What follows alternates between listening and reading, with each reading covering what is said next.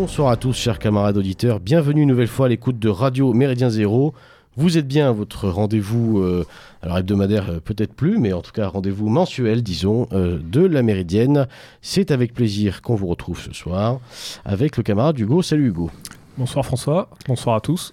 Et ce soir, on se retrouve pour parler. alors, on va jouer un peu aux devinettes pour ceux qui n'ont pas vu le, visuel, qui n'ont pas vu le titre non plus de l'émission. On va parler d'un pays qui est historiquement, on va dire, européen, qui se fait intimider et disputer depuis de nombreuses années par un voisin beaucoup plus puissant et euh, hostile.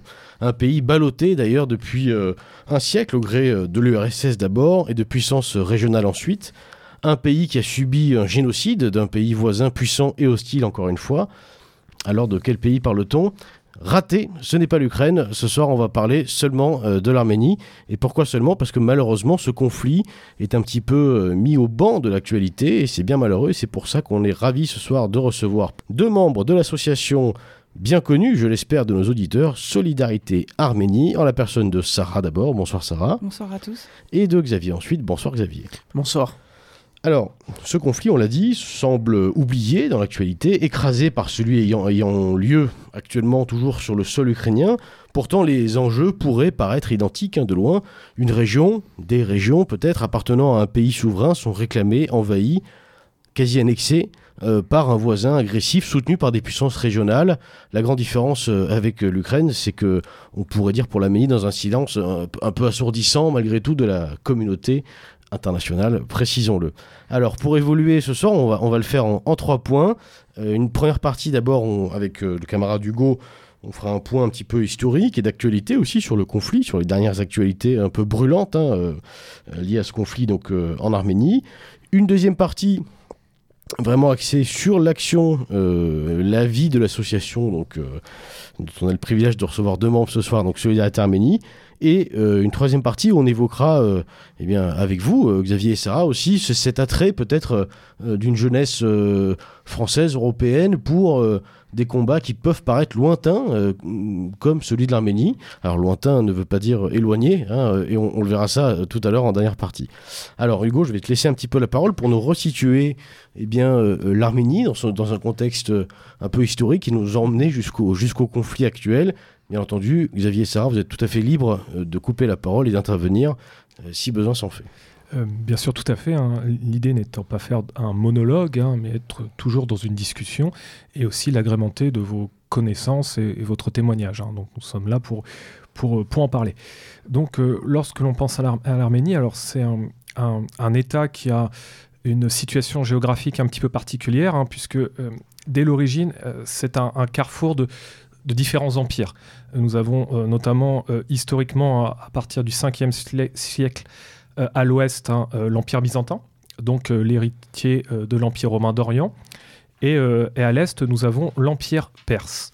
Donc l'Arménie a, toujours été un petit peu ce, territoire tampon, lieu un petit peu d'enjeux de, pouvoir et de conquête hein, entre les différents empires au fil des siècles. Donc j'ai envie de vous dire, hein, par rapport à, l'introduction, c'est que l'histoire actuelle de l'Arménie n'est peut-être qu'une répétition de différents faits historiques hein, qui ont étoilé un petit peu bah, l'histoire de, ce pays et surtout d'un peuple, donc un peuple, les Arméniens. Alors, euh, premier élément, avant de, revenir sur certains éléments chronologiques, hein, euh, pourquoi euh, devons-nous défendre l'Arménie et quel est l'intérêt pour nous concernant ce, territoire ou ce peuple hein, qui peut nous sembler un petit peu éloigné, puisque situé pas tout à fait en, Europe, du moins à la frontière avec l'Eurasie euh, c'est parce que euh, l'Arménie, déjà, de par euh, son, peuple et sa langue, est d'origine indo-européenne. Donc c'est un peuple indo-européen, probablement issu d'un peuple araméen, avec une langue hein, qui fait partie justement des groupes indo-européens. Donc, dans cet aspect-là, nous sommes typiquement vraiment aux origines hein, des grandes civilisations européennes et occidentales. Autre élément, hein, malgré euh, ces différents remous, que je vais essayer de, très rapidement résumer juste après, euh, c'est un, peuple, une civilisation qui a réussi à, malgré tout, garder son identité sur un tronc commun extrêmement puissant. Euh, le premier, c'est bien sûr sa langue, hein, créée au tout début du 5e siècle avec un alphabet très spécifique, hein, l'alphabet arménien qui est resté, et sa religion. C'est-à-dire en territoire qui va longtemps être dominé notamment par les Arabes, les Perses, les Ottomans, une partie par les Russes, et ben, les Arméniens sont restés malgré tout catholiques. donc ça, chrétiens, on va dire oui, parce qu'effectivement, plutôt catholico, on dirait. Donc, Ils sont, euh, apostoliques. Oui, c'est ça. Voilà, effectivement, effectivement, depuis d'ailleurs le concile de Chalcédoine, mais effectivement, il y a vraiment cette dimension hein, euh, dans euh, un, espace où on a différents enjeux civilisationnels. Bah, les, Arméniens ont réussi à, résister culturellement et à perdurer jusqu'à notre époque. Voilà, donc pour cela, euh, d'un point de vue symbolique, d'un point de vue historique et même dans une approche civilisationnelle, eh ben, c'est un, modèle. Alors, euh, si on situe un petit peu l'Arménie, hein, comme je vous l'ai dit, donc euh, au carrefour de, différents empires, au, au, 7e, 8e, 9e siècle, la majorité du territoire était sous domination arabe. Ensuite, une partie a été annexée par Byzance. Hein, et donc, dans ces guerres un petit peu de conquête entre le monde arabe et ensuite le monde ottoman, bah, l'Arménie a plutôt été du côté byzantin. Avec notamment, à un moment, un royaume qui s'est créé, hein, euh, qu'on appelle notamment la Cilicine. Vous savez Et donc, hein, euh, euh, les royaumes byzantins ont soutenu en fait la création du royaume arménien. À un moment, on a eu aussi un, conflit civilisationnel dans le cas de croisades, c'est-à-dire des croisades et chrétiens sont venus, notamment dans ces petits royaumes, pour euh, prêter main forte et repousser l'invasion ottomane. Et donc progressivement, bah, avec euh, notamment la, chute progressive de, Constantinople, hein, l'Arménie a été annexée par l'Empire ottoman. Et donc pendant une longue période, hein, euh, jusqu'en on va dire en, 1917-1918, hein, euh, la majorité de l'Arménie était sous domination ottomane, et la partie perse ensuite va être annexée par l'Empire russe, à partir notamment euh, de 1828. Donc on voit déjà un petit peu les, prémices hein, euh, d'un conflit contemporain qui est un, espace d'enjeu et de lutte de pouvoir entre d'un côté l'influence orthodoxe et russe, hein, et de l'autre côté bah, l'influence turc ottomane. D'accord? Euh, L'Arménie, à l'heure actuelle, c'est assez compliqué puisque euh, c'est un, pays de seulement 3 euh, millions d'habitants dont la majorité en fait du peuple arménien est plutôt issue d'une diaspora. C'est une surface, pour donner un équivalent peut-être à nos auditeurs, qui équivaut un peu à celle de la Belgique, si on, cherche à faire une comparaison. Hein. Voilà, par exemple, Paris, c'est à peu près 2,2 millions d'habitants. Donc hein, c'est une très faible densité, je crois, c'est 105 euh, habitants au kilomètre carré. Euh, sur euh, un, territoire qui fait à l'heure actuelle, je crois, 29 000 km. Donc c'est un, tout petit territoire qui, encore une fois, emprunt à, ces conflits qui reprennent une nouvelle intensité, notamment depuis la guerre en Ukraine, puisque longtemps l'Arménie a été un petit peu protégée par par la Russie et l'URSS, a été sous domination de l'URSS. Et là, depuis un petit peu le conflit en Ukraine, on a l'impression que la Russie s'en désengage progressivement. Et donc, cela euh, nous euh, redonne euh, un petit peu de, du courage, on va dire, aux, aux, pour reprendre un petit peu possession du Haut-Karabakh. Et donc aujourd'hui, ça va être euh, l'un de nos sujets, notamment ce qu'on appelle le Haut-Karabakh. Alors le Haut-Karabakh, en fait, euh, qu'est-ce que c'est? C'est un petit peu compliqué. Alors je, je, crois, mon cher Hugo, euh, puisqu'on va parler un petit peu hors micro, je crois que tu te trompes lourdement. et je, je, le dis d'autant plus facilement que c'est mon cas également. tu te trompes lourdement en parlant de Haut-Karabakh. Je crois que ce n'est pas le bon terme. On va laisser Sarah nous eh ben, faire une remontrance tout de suite. Alors en fait, il faut dire Artsar. Artsar, d'accord. Euh, Artsar, c'est le nom arménien. D'accord. Et euh, Karabakh, c'est le nom que les Azéris donnent en fait à l'Artsar. Mhm. Donc il faut dire Artsar. bah très bien. Ok, bah, bah, bah, maintenant nous, nous, utilisons ce terme, ouais. Donc si tu recommences, euh, dehors. Ok, très bien. Donc qu'est-ce que l'Artsar? En fait, euh, c'est une partie qui malheureusement à l'heure actuelle fait partie du territoire de l'Azerbaïdjan. C'est une enclave. Voilà, c'est une enclave, hein, mais qui, à 80%, a une population arménienne. Donc une population qui parle arménien, garde l'alphabet, et euh, de religion chrétienne, hein, et essaie de toujours revendiquer son identité, voire être rattaché à l'Arménie actuelle. Donc c'est à peu près 120 000 personnes? Bah, C'était un peu plus, mais aujourd'hui c'est 120 000 personnes. D'accord.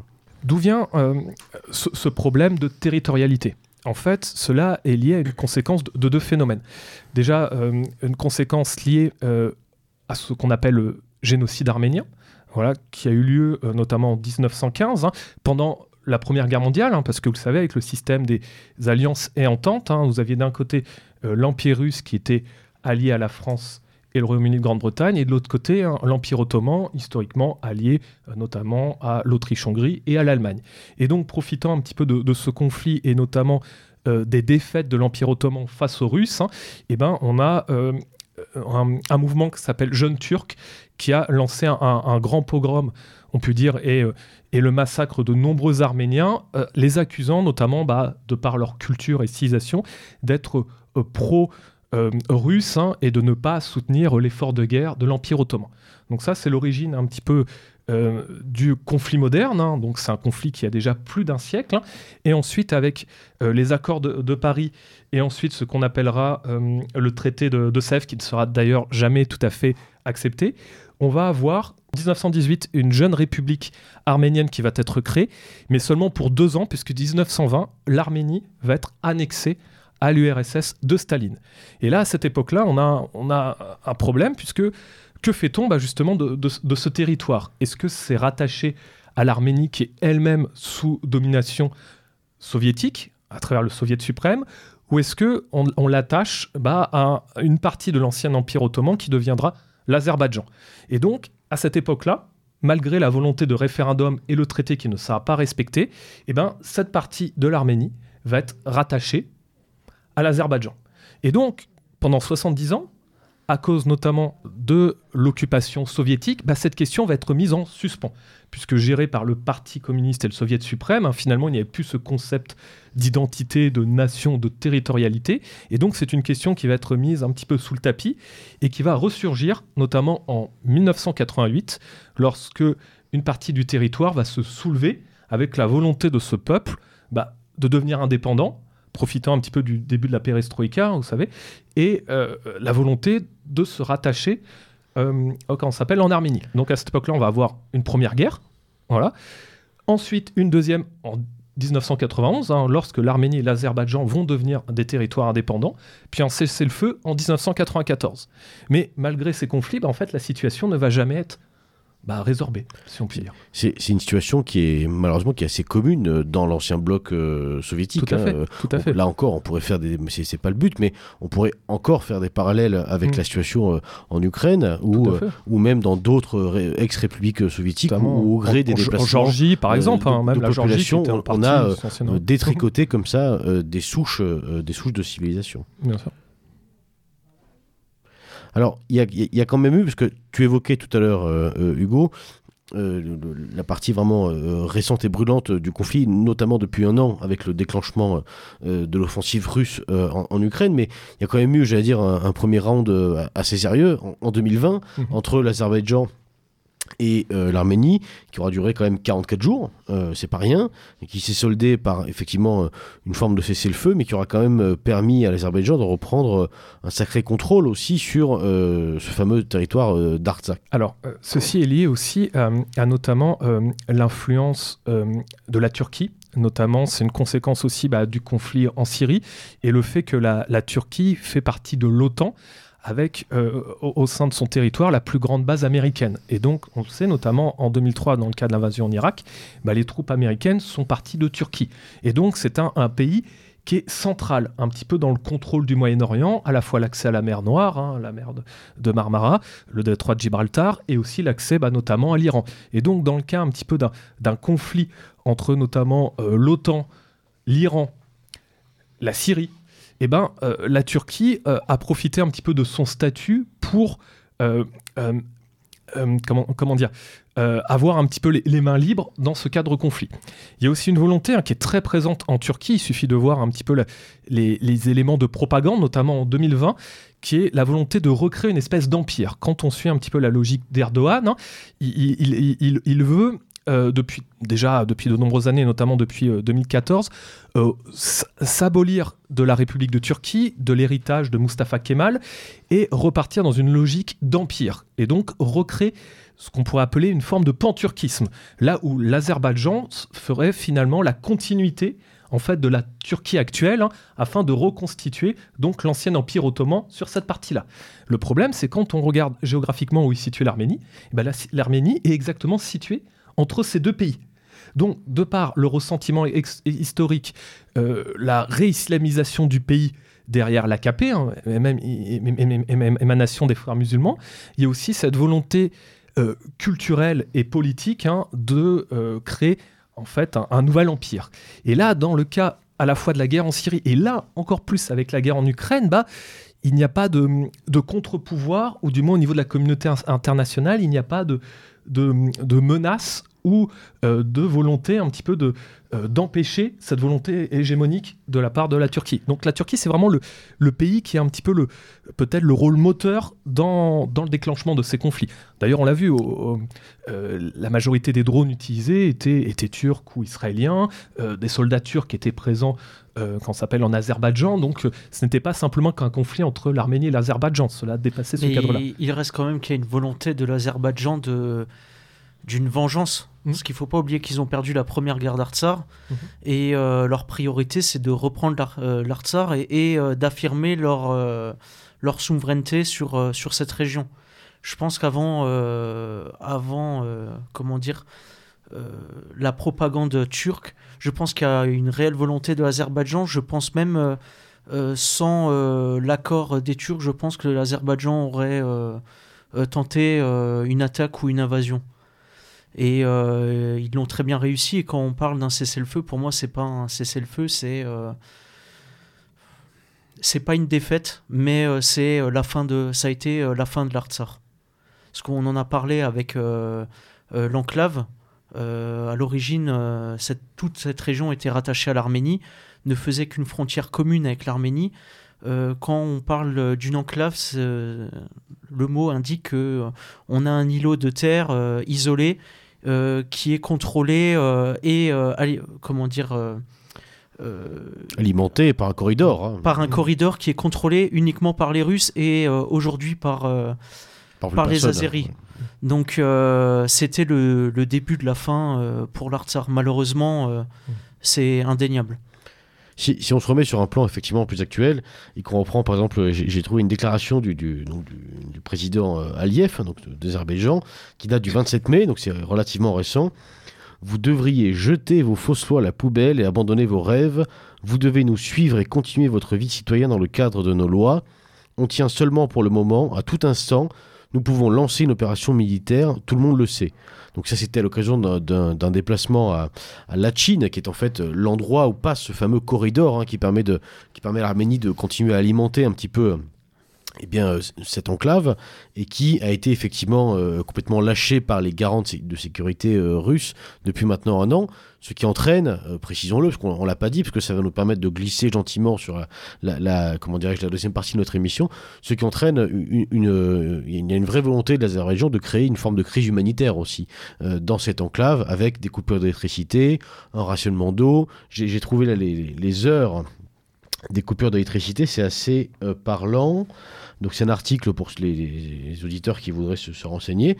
C'est un article du Figaro, tout simplement, pour une fois, euh, avec un témoignage donc de gens euh, qui habitent euh, dans l'enclave et qui expliquent que dans ma ville aujourd'hui, l'électricité est coupée de 7h à 9h du matin de 13h à 15h, puis de 19h à 21 à 21h.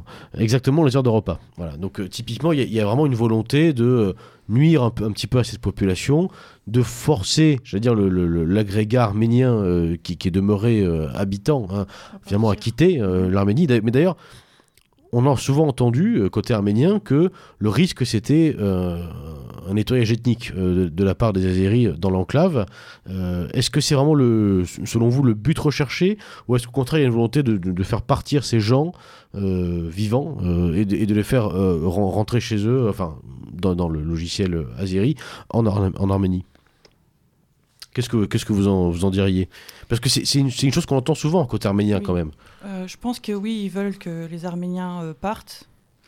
Euh, après, ils leur laissent peut-être le choix de prendre la nationalité azerbaïdjanaise et de rester.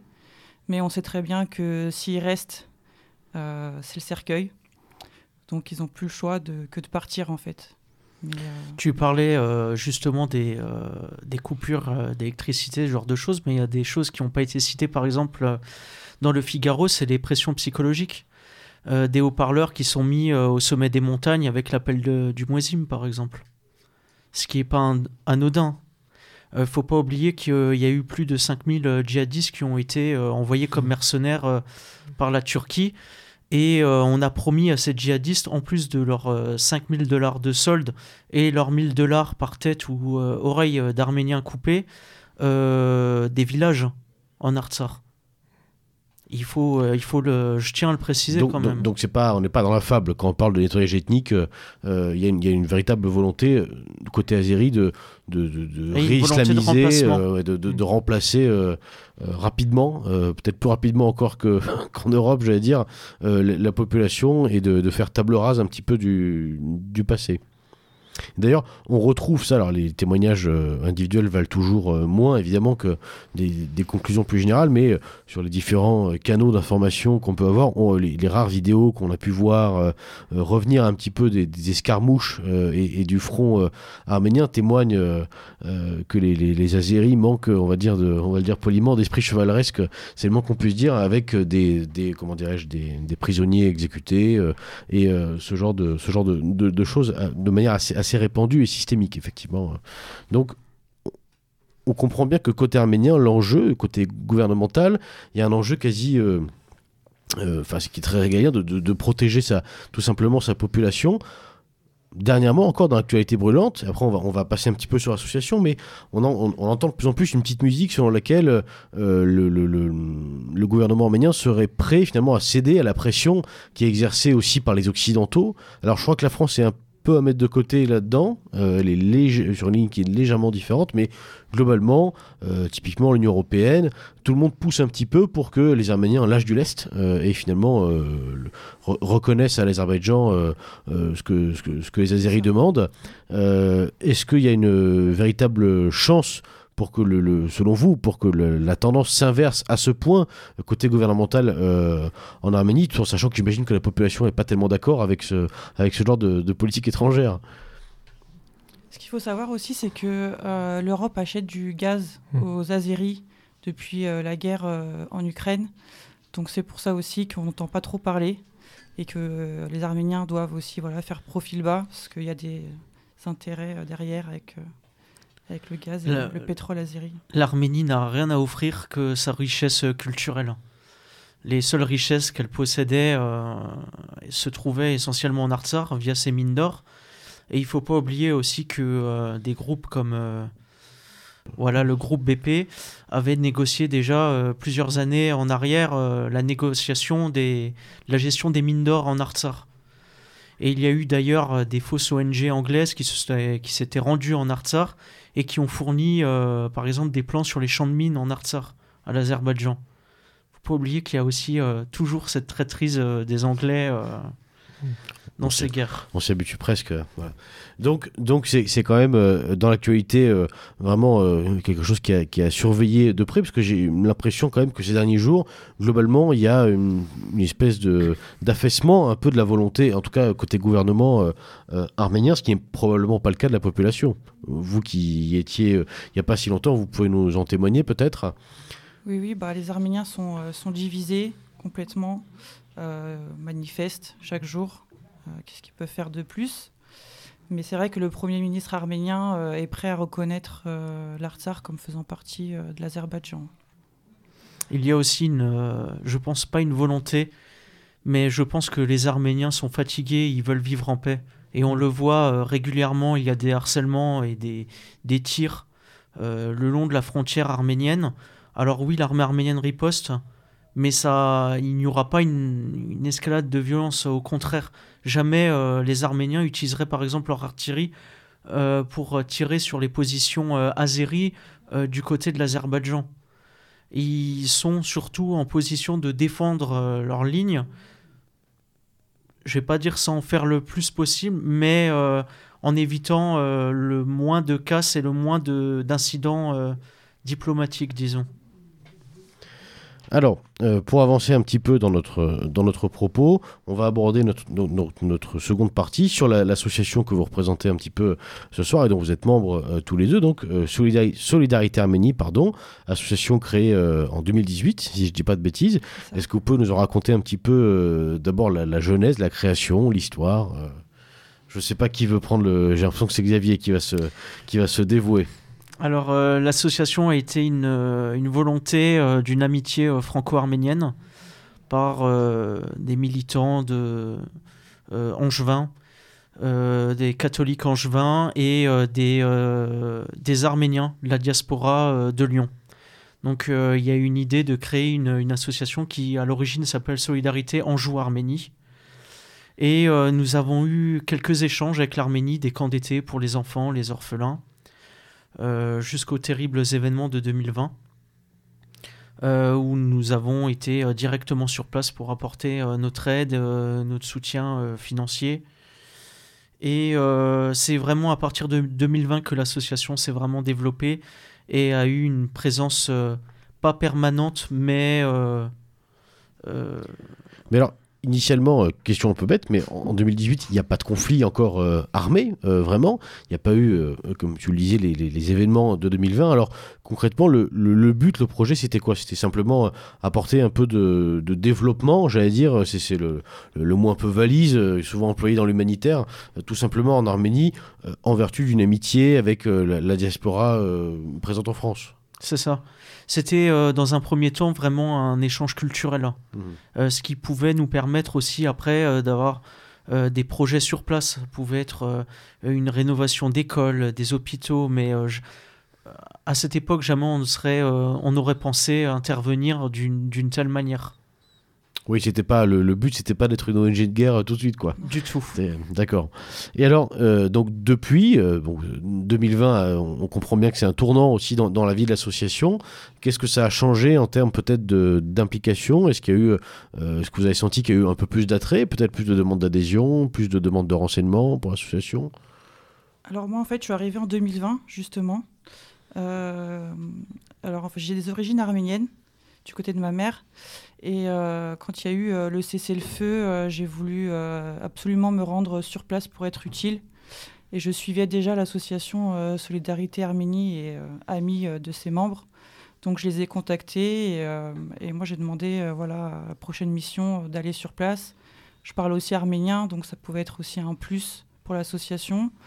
Et, et, je suis partie avec eux juste après le cessez-le-feu.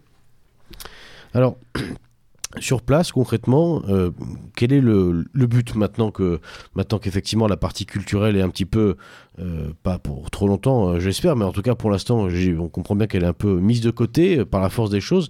Quel est le but tout de suite? Est-ce que c'est, je sais pas, on a vu beaucoup de, choses avec un conflit qui est extrêmement violent en Ukraine. On a vu beaucoup de gens aller en Ukraine avec des bandages, avec, je sais pas moi, du, matériel de protection personnelle. Est-ce que les buts recherchés là sont les mêmes ou est-ce que c'est un peu différent? Parce qu'on a l'impression quand même que le, conflit arménien produit euh, davantage de, réfugiés euh, civils. Aujourd'hui, on est plutôt sur un développement économique et euh, plus, disons, social. en fait, cette, cette guerre a permis de voir que l'Arménie est, on va pas dire désorganisée, mais n'est plus en capacité de répondre à certaines attentes, par exemple économiques quand on sait que 40% euh, des importations en Arménie viennent de Turquie, par exemple, il y a, y a, une prise de conscience qu'il faut à nouveau euh, redévelopper, euh, économiquement l'Arménie. ça, m'est déjà arrivé, par exemple, dans des, magasins militaires, de voir des, vêtements, des uniformes Madine Turquie. pour un peuple qui est censé combattre depuis plusieurs siècles cette entité, ça me paraît euh, pas très logique de porter ce, genre de vêtements. Donc il y a quand même une prise de conscience. Aujourd'hui, par exemple, euh, on a pu aider euh, des couturières dans la région du Sunni, qui est la région du Sud, et qui aujourd'hui fabriquent, assemblent les, uniformes de l'armée arménienne, des, gilets, des, sacs à dos, ce qui n'existait pas forcément avant, par exemple. Et, comment ça se fait justement que, l'Arménie soit tournée comme ça, euh, j'allais dire, vers son sud, tandis que euh, si, on prend une carte, euh, j'encourage les auditeurs à, qui connaissent pas forcément cette zone à le faire, parce que c'est permet toujours de bien comprendre les choses, en tout cas moi je le fais, j'en ai une sous les yeux, et, et, on voit qu'au nord de l'Arménie, typiquement, il y a quand même la Géorgie, qui semble peut-être culturellement, en tout cas, euh, plus proche de l'Arménie que la Turquie. Est-ce qu'il y a des relations qui existent un petit peu? Est-ce que ça peut être un allié euh, euh, social, économique pour l'Arménie? On va pas dire qu'il y a une haine entre ces deux peuples, mais en tout cas, il n'y a pas de d'échanges amicaux. Pour la simple et bonne raison qu'il y a une, une, haine dans le sens où la Géorgie, en 2008, quand il y a eu la guerre, l'Arménie n'a pas soutenu les Géorgiens. Et aussi, il y a un autre problème, c'est que 20% de la population en Géorgie se trouve être des, des immigrés azéris. Ce qui va, je pense, potentiellement euh, leur poser problème à l'avenir. Et au-delà de ça, euh, il y a aussi la question, euh, quand la première diaspora arménienne se trouve en Russie, quand la diaspora arménienne a voulu apporter une aide concrète en Arménie, la Géorgie a bloqué toute aide à ses frontières. J'ai pu échanger avec des, étudiants et des nationalistes arméniens à Erevan qui nous disaient organiser clandestinement des, des, passages à la frontière entre la Géorgie et l'Arménie on en était arrivé à ce point-là. En effet, il y a, peut-être plus courtois comme, comme voisinage. Hugo. Euh, alors, euh, premier point, est-ce que dans, le cas de votre association, vous avez pu rencontrer des officiels, du moins des représentants politiques, euh, enfin voilà, des interlocuteurs qui, qui ont... Miss Armani éventuellement. non, mais qui, ont un, impact, un impact justement économique avec la possibilité justement de créer un, un espèce de partenariat durable ou quelque chose comme cela? On travaille directement avec euh, les maires, les villages, euh, les écoles, directement. On ne peut pas travailler directement avec les ministères. Parce qu'on est toujours dans ce système bureaucratique qui, euh, on, va, mhm. on va discuter, ça va prendre des mois, des semaines, sans avoir un réel projet.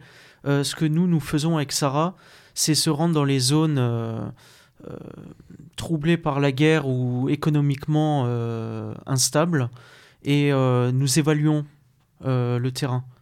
Euh, nous regardons, nous échangeons avec les maires, même avec les directeurs d'école pour voir qu'est-ce qui euh, peut être envisageable, qu'est-ce qui peut nous être proposé. Par exemple, il y a certains villages, certaines régions où il y aura beaucoup plus d'apiculture ou, ou de, de potager, ce genre de choses. Donc on va aller dans ce sens-là.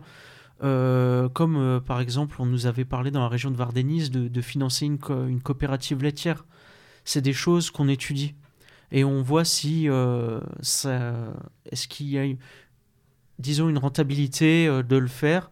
Et à partir de là, euh, nous, nous aidons à financer le projet ou nous nous concentrons sur, sur d'autres choses. D'accord.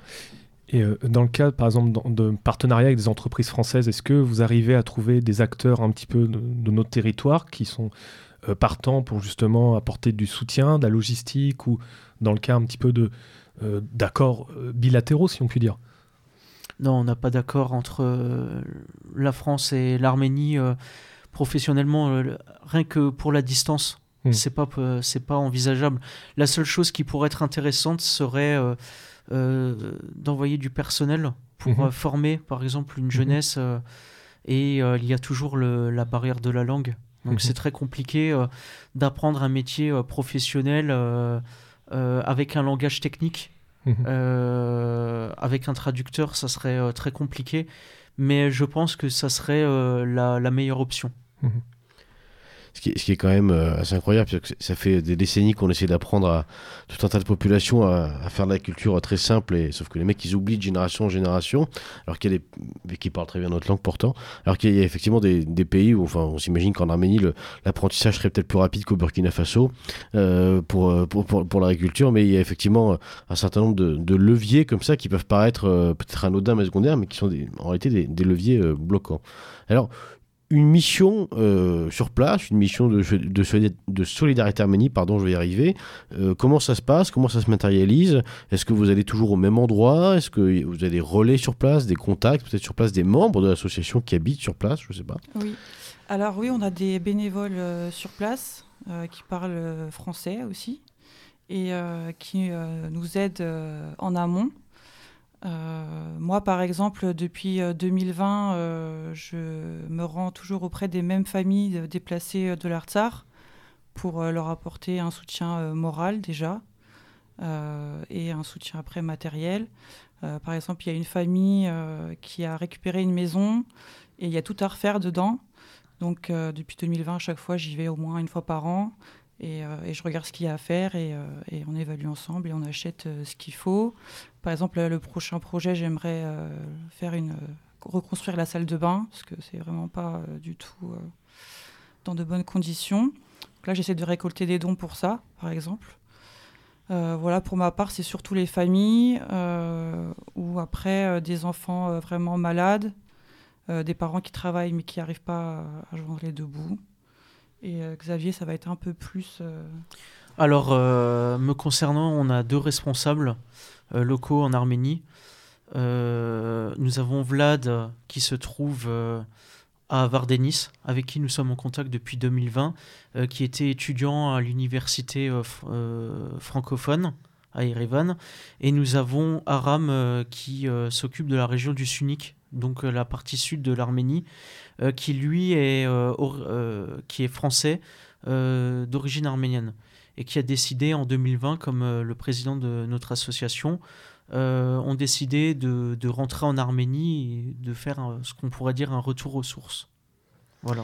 Et alors, pour, pour comprendre, euh, pour, pour, bien comprendre la situation, parce que là on parle de, l'Arménie, j'allais dire vraiment dont la territorialité n'est pas contestée, en tout cas à ce jour, par l'Azerbaïdjan d'où proviennent les, les, problématiques humanitaires en fait que si, on, regarde juste l'actualité, on a l'impression que le, gros problème il est euh, dans l'Arza et puis en fait euh, en Arménie tout va bien. Euh, il y a juste un peu d'inquiétude pour les, compatriotes qui sont enclavés chez les Azeris.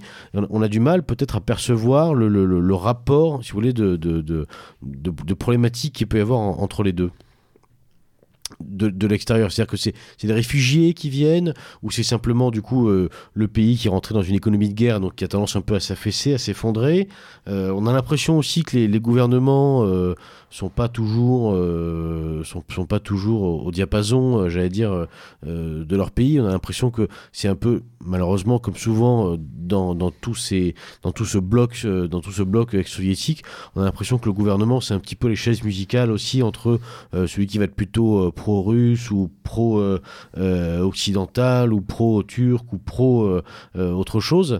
Alors concrètement, qu'est-ce qui fait que typiquement à Yerevan ou dans le sud de l'Arménie, on a besoin comme ça d'aide humanitaire? Le problème de l'Arménie, c'est qu'elle est restée bloquée dans les années 80. Dans les années 80 par leur système bureaucratique digne de l'URSS. J'ai pas d'autres mots parce que pour la simple et bonne raison, nous avons rénové un, une école qui servait de, centre d'accueil pour les réfugiés au début de la guerre. Et c'est un terrible constat quand on va, euh, par exemple, dans les toilettes où les toilettes sont dans un état insalubre, euh, n'ont pas su euh, être rénovées. Pourquoi? Parce qu'ils attendent toujours que ce soit le gouvernement qui intervienne, alors que parfois il n'y a pas forcément grand chose à faire. Mais en fait, ils sont restés toujours dans une logique de parti ou de responsable qui doit prendre les décisions. Et ça n'avance pas. Ça n'avance pas. Euh, on peut, je l'ai pu le voir également à Vardenis. je vois ma collègue qui me regarde avec des grands yeux. c'est c'est la vérité, Sarah, malheureusement, mais on a visité un hôpital militaire dans la région de Vardenis. le constat est effarant. Enfin, c'est un hôpital militaire qui date des années 80. Euh, qui a été partiellement rénové, euh, qui peut euh, accueillir en temps normal 50 patients. 50 patients, il faut savoir quand même que pendant ces 44 jours, il y a eu plus de 2700 blessés qui ont tourné dans cet hôpital. Donc c'est inimaginable. Et là, là où est le problème, c'est que depuis, depuis le cessez-le-feu, rien n'a changé. Rien n'a changé. Euh, ils savent très bien que euh, cet hôpital est connu par exemple de, des forces armées azerbaïdjanaises. Donc euh, la première des choses qui aurait dû être faite, c'est de construire un bloc opératoire dans un souterrain par exemple. moi je suis... Je, pense qu'humainement je le ferai pas, mais en cas de guerre, je pense que ça sera un des premiers sites que je bombarderai. Et je le souhaite pas, mais c'est ce qui pourra arriver. Et il n'y a pas de, prise de conscience à ce niveau. Et euh, on le voit pour plein de choses.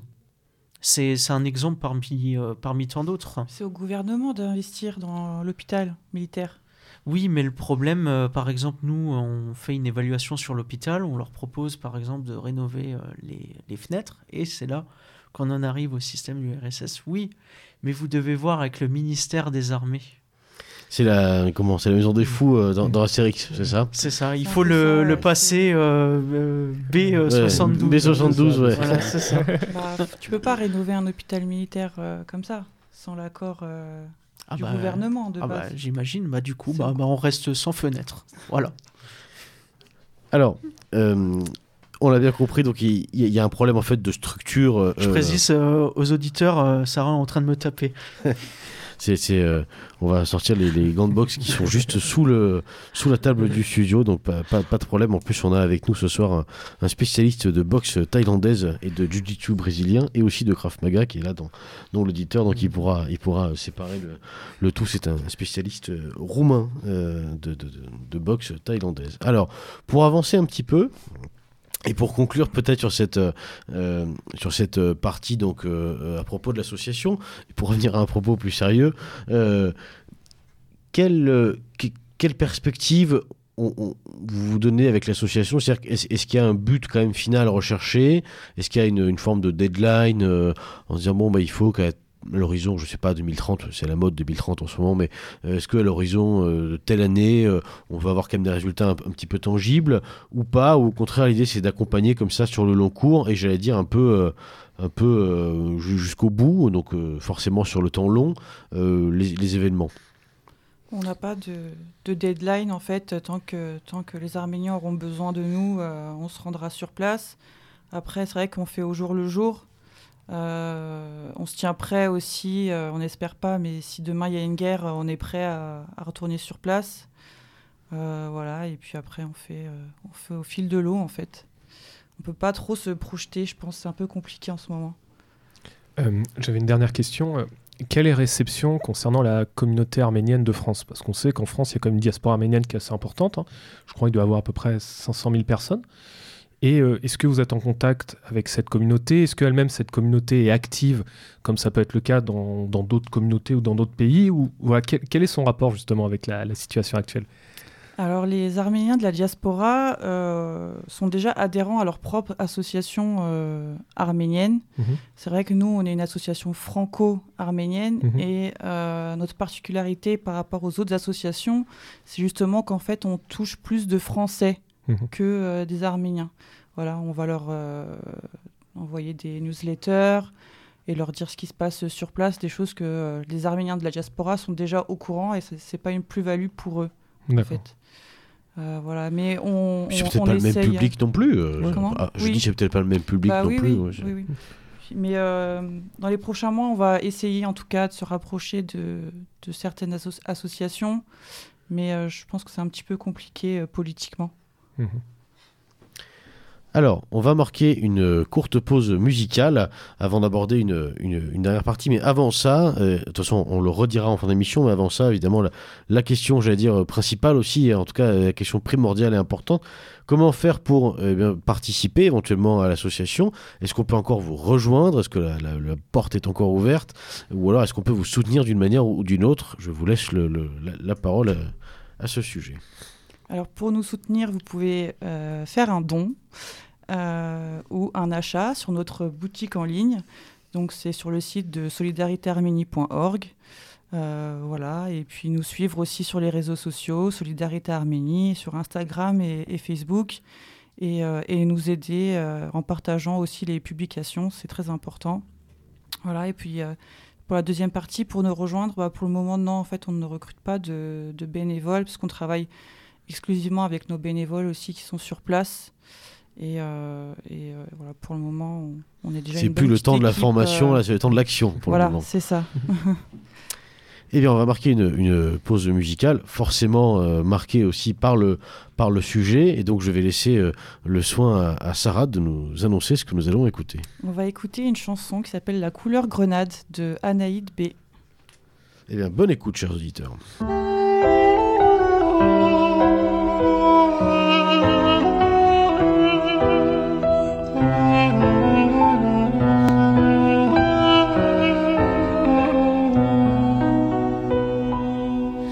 J'aime parcourir ce livre d'un Orient d'autrefois, des photos, des sourires jaunis par tant des mois, des des ressemblances, des noms si proches et si lointains, un retour pour revivre un passé assassin. J'aime revoir ce soleil brillant sur les collines, ces lieux où les croix fusent comme de vieilles racines, ce sublime cône blanc, cet éternel symbole,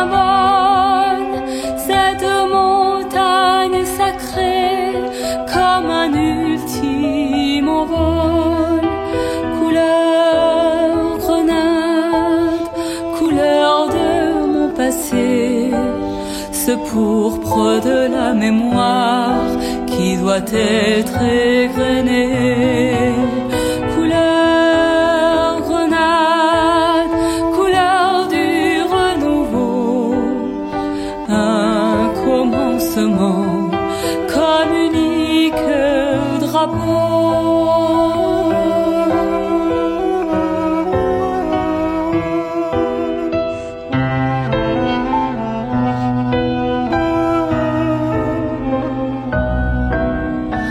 Comme un ange, je survole ces clichés si anciens.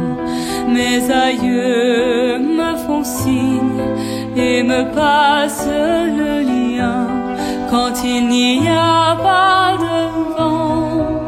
J'entends encore leur voix, je suis là aujourd'hui pour faire vivre leur foi. Les tourbillons violents ont terrassé un peuple, mais la source vivante laisse paraître le socle. L'avenir est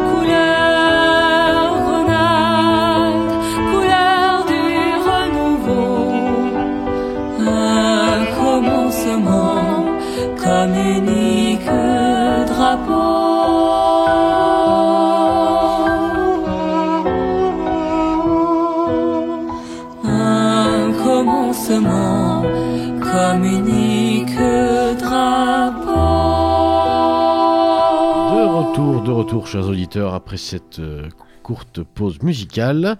Euh, on espère que euh, vous aurez apprécié euh, ce titre. Est-ce que, Sarah, éventuellement, tu peux nous rappeler le titre pour les auditeurs qui n'auraient pas entendu? Alors le titre c'était La couleur grenade de Anaïd B. Voilà, donc on mettra un lien pour ceux qui veulent aller écouter cela. On mettra un lien dans, dans la, comment dirais-je, dans la, dans la description de l'émission. On mettra aussi le lien pour aller sur le site euh, de Solidarité Arménie, euh, site sur lequel vous pouvez, rappelons-le, faire effectivement effectuer un don pour soutenir euh, l'association. Et si vraiment vous êtes plus proche de l'oncle Picsou que du que du, que du bon samaritain, vous pourrez vous acheter un mug euh, Solidarité Arménie, comme ça vous aurez l'impression d'avoir en plus une, euh, un t-shirt, une contrepartie euh, à, à votre, à votre don. Allez, pour avancer un petit peu, une, une troisième et dernière partie qui nous, qui nous paraissait quand même assez intéressante et, et fondamentale. On, on- on aime bien à ce micro voilà, interroger les, les parcours militants des uns et des autres. Euh, le, le- le but étant de proposer à nos auditeurs un panel le plus large possible d'engagement, de formes d'engagement euh, et, et d'exemples aussi euh, d'engagement. Et c'est vrai que ça fait longtemps qu'on n'a pas reçu euh, de, de militants de terrain et en plus de terrain international, on peut le dire pour une fois. C'est un peu la classe quand même. Et donc on va, on va en profiter, on va profiter un petit peu de votre présence pour aborder ce sujet quand même, puisque c'est euh, c'est peu commun malgré tout encore euh, dans notre famille de, de penser, même s'il y a une tradition, on reviendra peut-être dessus, il y a une tradition quand même euh, à l'export, mais en général c'est plutôt côté plutôt côté combattant quand même. Hein. On, on va pas va pas raconter tout le XXe siècle, mais globalement la, la- tradition, j'allais dire un peu internationale chez les militants. Euh, allez, on va dire, identitaire, euh, nationaliste révolutionnaire, c'est quand même euh, plutôt euh, celle du combat. C'est un peu plus rare que ce soit côté humanitaire. Alors peut-être que le, contexte aussi actuel et les, traitements aujourd'hui pour les, les gens catalogués comme mercenaires ne sont plus les mêmes. Peut-être qu'au XXe siècle, il y a sans doute ça qui rentre en, ligne de compte, mais on a aussi l'impression qu'il y a un glissement, un glissement, euh, voilà, euh, peut-être aussi générationnel, euh, dans une forme de jeunesse militante qui se consacre davantage peut-être à l'humanitaire et c'est quelque chose qui peut interroger. Donc on va profiter de votre présence pour le faire. Donc une question toute simple pour commencer. pourquoi avoir choisi cette thématique, j'allais dire, arménienne pour, euh, pour un engagement, parce que c'est quand même euh, c'est une association qui existe depuis 5 ans, euh, on l'a dit, vous faites des allers-retours sur place, donc on n'est pas, je veux dire, c'est pas c'est pas le club de ping-pong d'à côté. En, termes d'investissement, ça, demande quand même beaucoup de temps, de moyens financiers et de moyens aussi personnels. Il y, a des, il y, a des, vies qui sont mises voilà, un petit peu entre parenthèses, en suspens. Donc pourquoi avoir choisi ces thématiques au-delà des amitiés qu'on peut avoir évidemment avec, on a évoqué tout à l'heure les amitiés angevino-arméniennes avec la, la, comment la diaspora, mais sans ça, il y, a, quand même, j'imagine aussi derrière une, réflexion personnelle, politique peut-être, ou, métapolitique d'ailleurs. Alors, qui veut commencer? Xavier. Alors, euh, pour ma part, c'est euh, essentiellement par, euh, on va dire, par militantisme et par idéalisme que je me suis intéressé à la cause arménienne. premièrement, parce que j'ai un ami qui était militant au GUD et au Bastion Social, qui est autre que le président de l'association Solidarité Arménie, qui m'a parlé longuement de l'Arménie, de l'Artsar, un soir de solstice en Alsace, euh, chez moi. Donc euh, c'était en plus la dernière fois euh, que je voyais Jean Armand avant qu'il ne parte définitivement en Arménie. Et ça m'a quand même touché. Je connaissais pas du tout l'Arménie avant ça. Et il y a eu l'invasion de l'Artsar. Et puis moi j'étais à l'usine dans une coopérative viticole en Alsace. Et j'étais en contact avec lui et il m'a appelé avant de partir. Il s'était porté volontaire. Il m'a appelé, euh, j'étais au travail, il m'a dit écoute Xavier, euh, je me suis porté volontaire pour une milice chrétienne, euh, on part en Artsar demain, voilà. J'espère te revoir bientôt. Et puis je lui ai promis que je viendrai l'aider dès que possible. J'ai fini mon contrat deux semaines après, j'ai organisé une cagnotte pour lui, j'ai contacté l'association et je suis parti comme volontaire pour l'association et je lui ai apporté le, le matériel dont il avait besoin et dont il m'a demandé. Voilà, ça a été, euh, disons, ma première mission.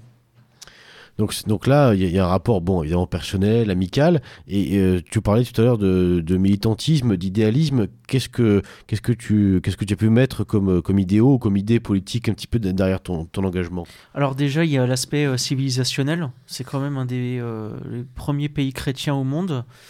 Et euh, il y a l'autre aspect dont on a parlé euh, dans la première partie, euh, il y a l'aspect géopolitique aussi. Pour notre intérêt économique, il n'est pas envisageable en fait de, que l'Arménie disparaisse. ça voudrait dire qu'il y a une nouvelle route, la nouvelle route de la soie, de Constantinople à la Chine, et on peut considérer l'Arménie comme une épine dans la, la botte ottomane et euh, pour moi, c'est important euh, déjà pour, euh, dans ce premier temps, de le soutenir. Et aussi, l'Arménie, c'est une porte vers l'Europe via la Géorgie et la Russie.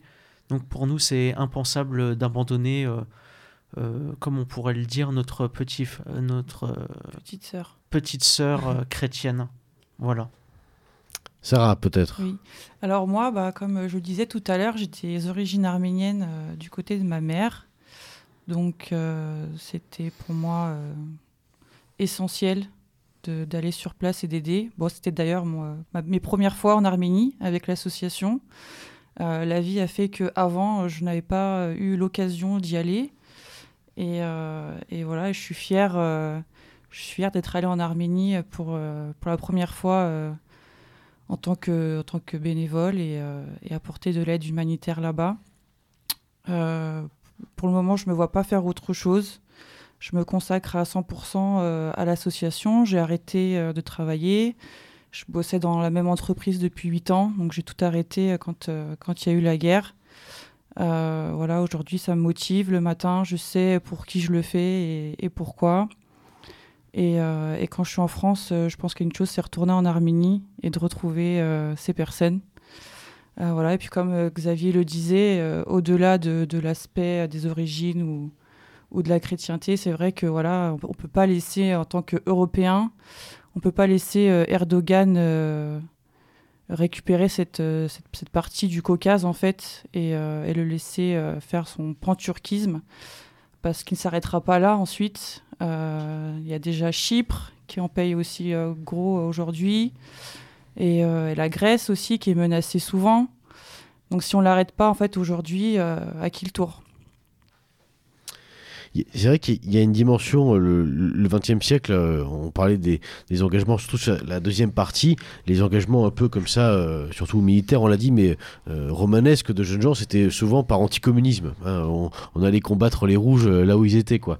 Là, on a l'impression que, alors encore une fois, on ne parle pas du, même rapport, puisque, je veux dire, vous apportez une aide humanitaire, mais malgré tout, dans cette volonté de combat politique, on a l'impression de retrouver euh, peut-être euh, là pour le coup un vrai rapport, une vraie euh, verticalité avec des choses qu'on peut, peut entendre et constater sur le territoire français. Parce que l'influence turque, alors Erdogan a été réélu récemment et dans le top 10 des, des, villes étrangères à la Turquie qui ont voté pour, pour Erdogan, où la communauté euh, turque a, voté pour Erdogan. Il y a euh, donc numéro 1, c'est Clermont-Ferrand. Euh, numéro 2, Lyon. Lyon. Et numéro 3, une toute petite ville, genre Besançon, que j'ai oublié. Donc ça, c'est quelque chose qu'on a vu tout à l'heure en, préparant l'émission. Donc effectivement, lutter contre le, panturquisme, on, retrouve là effectivement des, idéaux bon, qui, qui, peuvent parler, j'allais dire, aux, militants qui, qui, lui, est resté sur des, sur des choses très national, mais euh, plus largement, au-delà des aspirations voilà, personnelles, qu'elles soient amicales, familiales, euh, j'ai l'impression, moi, de retrouver aussi euh, quelque chose de très européen, mais voilà, on parle souvent de conquête, d'exploration. Bon, aujourd'hui, l'exploration, c'est SpaceX, quoi. Donc, comme on n'est pas tous ingénieurs en, astronomie, est-ce qu'il n'y a pas aussi cette tout simplement une envie aussi euh, de hors du commun, d'aventure, de retrouver peut-être aussi des... Parce que l'Arménie, on l'a dit, c'est un territoire qui est quand même encore... Euh, qui, est, pas très densément peuplé, donc il y a peut-être aussi un rapport à la, à la vie, à la nature qui est différent. Est-ce qu'il n'y a pas une volonté aussi de, de s'extirper, de voir autre chose, tout simplement? Il y a une volonté de mettre en adéquation nos idées, tout simplement. Euh, on ne peut pas parler sans cesse de, de, défendre des civilisations et la lutte des peuples sans y participer et sans euh, voir la réalité du terrain et de se dire qu'un jour peut-être euh, ça viendra chez nous. Et pour moi, il est primordial d'être présent aux côtés de ces peuples. personne ne sait ce que demain nous réserve, et peut-être que des Arméniens ou même des, des Ukrainiens ou d'autres peuples que j'aiderai peut-être plus tard ou demain nous rendront l'appareil et viendront nous soutenir aussi pour moi, euh, euh, ce qui est primordial, c'est la solidarité entre les peuples. Euh, est-ce qu'il n'y a pas aussi un rapport philosophique à la, quête de sens liée à, notre époque hein, Le fait de vivre justement dans, une époque, notamment en France, où on n'a pas l'impression forcément de prendre notre destin en main ou d'agir sur certains éléments, c'est-à-dire à la fois subir, comme on disait, le salariat, subir un système qui veut en partie nous détruire ou du moins détruire ce que nous sommes, lorsque là, justement, euh, en, écoutant un petit peu votre témoignage, il y, a une approche très concrète. C'est-à-dire, il y a euh, un problème, par exemple une école, chose comme ça, vous y allez, vous, pouvez agir et y constater les résultats qui sont liés à votre travail, liés à votre effort. Là, on se dit peut-être que justement, euh, dans notre pays, ou du moins, c'est quelque chose qui est plus compliqué, du moins dans, les structurés. Donc, est-ce qu'il n'y a pas aussi ce côté bah très philosophique d'une quête de sens? Euh, une quête de sens et puis euh, même au-delà de ça, d'avoir une, une, vraie présence euh, francophone sur place mhm. et leur montrer ce que je pourrais appeler la, la, vraie France des vrais Français et pas ce qu'on pourrait voir avec d'autres associations humanitaires qui vont apporter leurs idéologies malsaines. On peut prendre l'exemple du, du, centre francophone que nous avons inauguré et financé à Vardenis. Pour moi, c'est une des plus grandes fiertés de l'association depuis ces, ces, cinq années d'existence. nous avons une présence permanente dans la ville de Vardenis avec la rénovation de ce centre. Aujourd'hui, nous avons euh, une quinzaine d'écoliers qui, euh, qui bénéficient de, cours de français, euh, ce qui nous permettra peut-être à l'avenir de pouvoir échanger avec ces jeunes, de développer notre association et surtout de, de ressouder des, liens et, et, pourquoi pas développer des partenariats et pourquoi pas même un jumelage. ça serait un, un, rêve pour moi de, de trouver un jumelage euh, digne de ce nom pour la ville de Vardenis. Un jumelage avec une ville française. Française, bien sûr. Donc par exemple, euh, Stein ou, euh, Bobigny, s'ils sont d'accord. Exactement, oui. Ça ferait plaisir aux Arméniens en plus, j'imagine. Oh, totalement. Ils seraient, vrai. Peut-être que les, les, les néo-arméniens voulus par l'Azerbaïdjan, eux, seraient ravis, sans doute, mais Allez, non, pardon, plus, sérieusement, pour, pour terminer un petit peu euh, là-dessus, une dernière, euh, une dernière question quand même. Euh, qu'est-ce que vous répondez? Parce que c'est inévitable. Il y, a, toujours, je veux dire, des choix radicaux impliquent forcément des réactions tranchées. Qu'est-ce, que vous répondriez malgré tout à, ceux, qui voient dans ces engagements euh, euh, un petit peu lointains comme ça, euh, tout simplement un échappatoire en disant oui, mais voilà, c'est, une façon d'aller s'aérer la tête, c'est une façon de ne pas voir la réalité. Il y a tellement de choses graves en France, l'affaire Lola. Bon, j'exagère, mais il y a encore cette petite musique qu'on peut entendre parfois dans notre famille de, de, penser malheureusement sur le fait que aller loin, c'est vraiment s'échapper, c'est laisser tomber le, comment dirais-je, euh, le pays, le quotidien. Alors, c'est pas forcément ce que je pense, mais quelle réponse vous, vous apporteriez à, tout ça? Euh,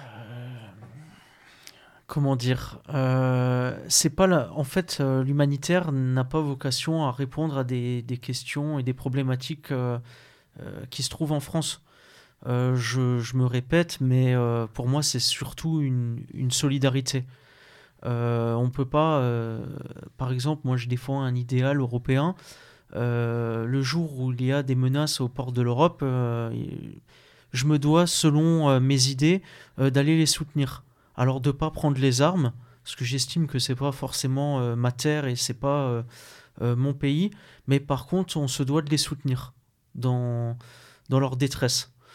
Euh, par contre, euh, si maintenant, admettons, euh, je devais être en Ukraine, en Arménie, ou je, ne sais dans quel autre pays, et qu'il devait avoir, imaginons, une guerre en France ou quelconque événement qui chamboulerait le, champ politique français, je rentrerais sans hésiter. Voilà. J'ai pas d'autres réponses à ce sujet. Et euh, faire euh, de l'humanitaire euh, en Arménie ne nous empêche pas d'être militants français et continuer aussi en France à, à, faire notre devoir. Ça n'empêche pas. Oui, c'est, ce sont deux bonnes réactions et deux bonnes remarques. Et j'ajouterais euh, peut-être aussi que, vu le, contexte ambiant euh, du point de vue euh, justement du militantisme pur et dur en France, à savoir que maintenant même un colloque, ça commence à être vraiment compliqué à organiser, c'est l'occasion aussi peut-être de se former, d'aller découvrir autre chose, d'aller confronter aussi sa vision du monde, puisque la géopolitique, c'est quand même une partie centrale aussi hein, de l'idéologie, et que c'est bien d'aller la, la constater un petit peu sur place et la, la pratiquer. Hugo, tu voulais ajouter quelque euh, chose? Oui, en plus de, tout ce qui, est, ce qui a été dit, dans une logique aussi euh, euh, européenne, européiste, par moment, on peut avoir même plus d'affinité, se sentir plus proche de militants, militantes d'autres pays que nos propres voisins ou nos collègues de, travaux qui, mm. qui, à tout moment, vont nous dénoncer ou nous mettre des bâtons dans les roues. Donc, l'aspect euh, lié purement au sentiment national à, ses limites. Hein. On, l'a bien vu et effectivement, ça peut être aussi une, une réponse de dire que finalement, bah, s'il y a un combat, un militantisme à mener, il ne faut pas se limiter à la France, au territoire, puisque on a déjà vu certains échecs qui ont pu, qui ont pu aller en ce sens. Bah, il faut savoir que les Arméniens euh, sont très euh, patriotes, mhm. certains beaucoup plus que d'autres.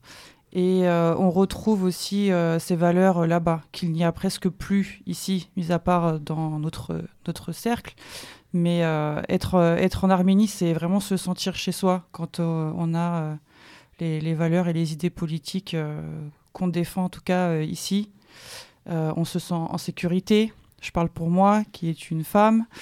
Euh, en Arménie, j'ai pas, pas peur de me balader dans la rue. Euh, je ne pense pas une seule seconde euh, si on va venir m'agresser, m'insulter ou me voler mon sac. C'est tout le contraire. les gens sont bienveillants, sont gentils, attentionnés. les hommes nous raccompagnent systématiquement chez nous. voilà, c'est, c'est vraiment un peuple qui a euh, vraiment beaucoup, beaucoup de valeurs. On disait, voilà, ils sont restés un peu dans les années 80, ou peut-être même euh, certaines fois euh, dans, le, dans le Moyen Âge, mais il y a du bon aussi, en fait. Il y a du bon, il y a du bon là-dedans. Et en plus, pour avoir dans une autre vie côtoyé pas mal d'Arméniens, je voulais pas dire avant l'émission pour pas perturber, mais on, y mange très bien. Et ça, c'est un point qui est non négligeable. Beaucoup. chers auditeurs, notre émission touche à sa fin. Euh, il ne me reste plus qu'à vous rappeler que vous pouvez soutenir euh, Solidarité Arménie donc en faisant un don. Que peut-être euh, peut-être qu'un jour l'association réouvrira la possibilité de, postuler. Donc tenez-vous aux aguets, abonnez-vous à la newsletter. Enfin bon, restons au courant, restons en contact. On vous donnera des nouvelles de l'association à chaque fois qu'il y aura quelque chose d'impactant à vous transmettre. Et surtout, surtout chers auditeurs, n'oubliez pas de, relayer à la fois nos émissions, mais surtout le travail effectué par euh, Solidarité Arménie, qui, euh, qui s'évertue, qui s'acharne à, continuer un travail qui est euh, malgré tout qui est fastidieux, notamment dans la mesure où le conflit arménien, comme on le disait, est un petit peu effacé médiatiquement, y compris euh, dans notre famille de pensée, euh, par son grand frère ukrainien. Un mot de la fin? Je voulais vous remercier. De nous avoir donné la parole. C'est rare aujourd'hui qu'on s'intéresse à l'Arménie. Et, euh, voilà, merci, merci à vous. Bah, C'était avec plaisir. Chers amis, chers auditeurs, merci d'avoir écouté Radio Méridien Zéro. C'était François Charmot à la barre et comme il se doit, comme d'habitude, à l'abordage. Et pas de, quartier.